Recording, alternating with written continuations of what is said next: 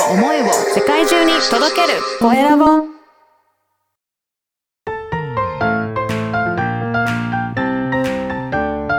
聞く力能力技術魅力があるのに伝わらない社長へ。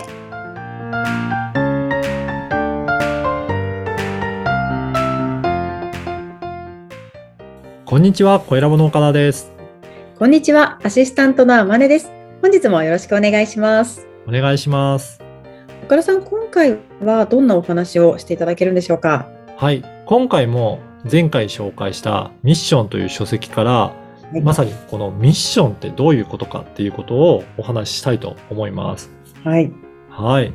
この、まあ、人それぞれ、まあ、何のために働くのかとか、あとはどこに向かってビジネスをしているのかっていうところは、これは皆さん、あの、経営者だけではなくて、従業員として働いている方も、その一人一人がずっと問い続けて考え続ける必要があることかなと思います。はいだから自分はどうして働いてるのかなっていうふうなのは常に意識していただくといいかと思います。そうすると、まあ、前回火花が散る瞬間っていうお話もした、しましたけど、はいそうするとどの瞬間に力を注ぐことがいいのかっていうこともだんだんと分かってくるようになると思うんですよね。はいうん。だからまあ、あのー目標としては利益を上げていくっていうこともあると思うんですけど、やっぱりそれよりもその先ですね。その利益を上げて、じゃあどういったことをしたいのかってういう、まあそこの部分がないと、企業としても個人としても、なかなか魅力的にならないんじゃないかなっていうふうに思います。そうですねなぜやるのかってことですよねそうですね、なぜやるのか。ううんん。よく、天音さんとも、あの、セミナーやってる時にも話してますけど、はい。この軸を定めるっていうところにも、すごく近いのかなとも思います。そうですね。発信軸というかツイッターをね例えばやるってなっても発信軸が決まってないとブレちゃいますもんね。そうですよね。だから、その、何のためにやるか、まあ、その軸を定めて、こういった人のために、こういったことを発信したいとか、まあ、そういった軸を定める。まさに自分のやるべきことはここなんだっていうところを伝えていく必要があるかなと思いますね。はい。そうです。ちなみにあの声ラボさんの、えー軸は何でしょう？そうですね。あのー本当にもっと音声メディア、まだまだこれ、使っ、活用しきれてない人多いと思うんですけど、はい。もっとこの音声メディアを広げていきたいなと思うんですね。で、私自身もこういうふうにポッドキャストやってるんですけど、はい。この音声メディアのメリットって結構いろいろあるなと感じています。はい。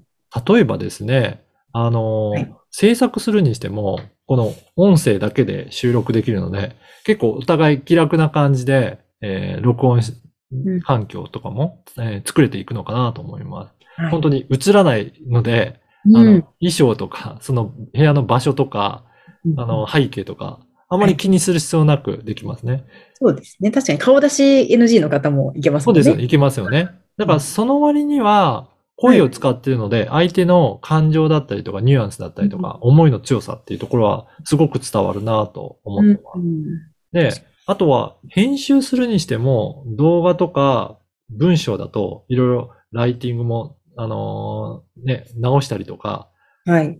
動画だと編集してカットしたり、テロップ入れたりとか、結構手間だと思うんですけど、実は、この音声って、それほど、あの、手間をかけることなく、ええプロ並みな、あの、それなりな音質にできたりとか、ええあと、は、うん、加工も比較的簡単にできたりするので、はい。実は意外とコストパフォーマンスよく制作できたりとかするんですよね。はい。なので、そういった音声メディア、まだまだ活用している人が少ないので、もっとこのあたりを広めていきたいなというふうに思ってます。あいいですね。やっぱりそういうあり方っていったところがしっかり定まっているっていうところが大事なんですよね。そうですね。ぜひ、だから皆さんも自分のあり方、どういったところが、あの、あるかなっていうところをしっかり問いかけて、いつも考えていって、あの、まあ、その度に少しずつ変わっていくのもありだと思うので、そういうふうに考えていくと、自分の強みがもっと出せていくんじゃないかなと思います。はい。からさんありがとうございます。はい。今回はミッションについてお聞きしました。LINE 公式でもビジネスに関することや、ポッドキャスト活用方法なども掲載しています。よかったらチェックしてみてください。それでは次回もお楽しみに。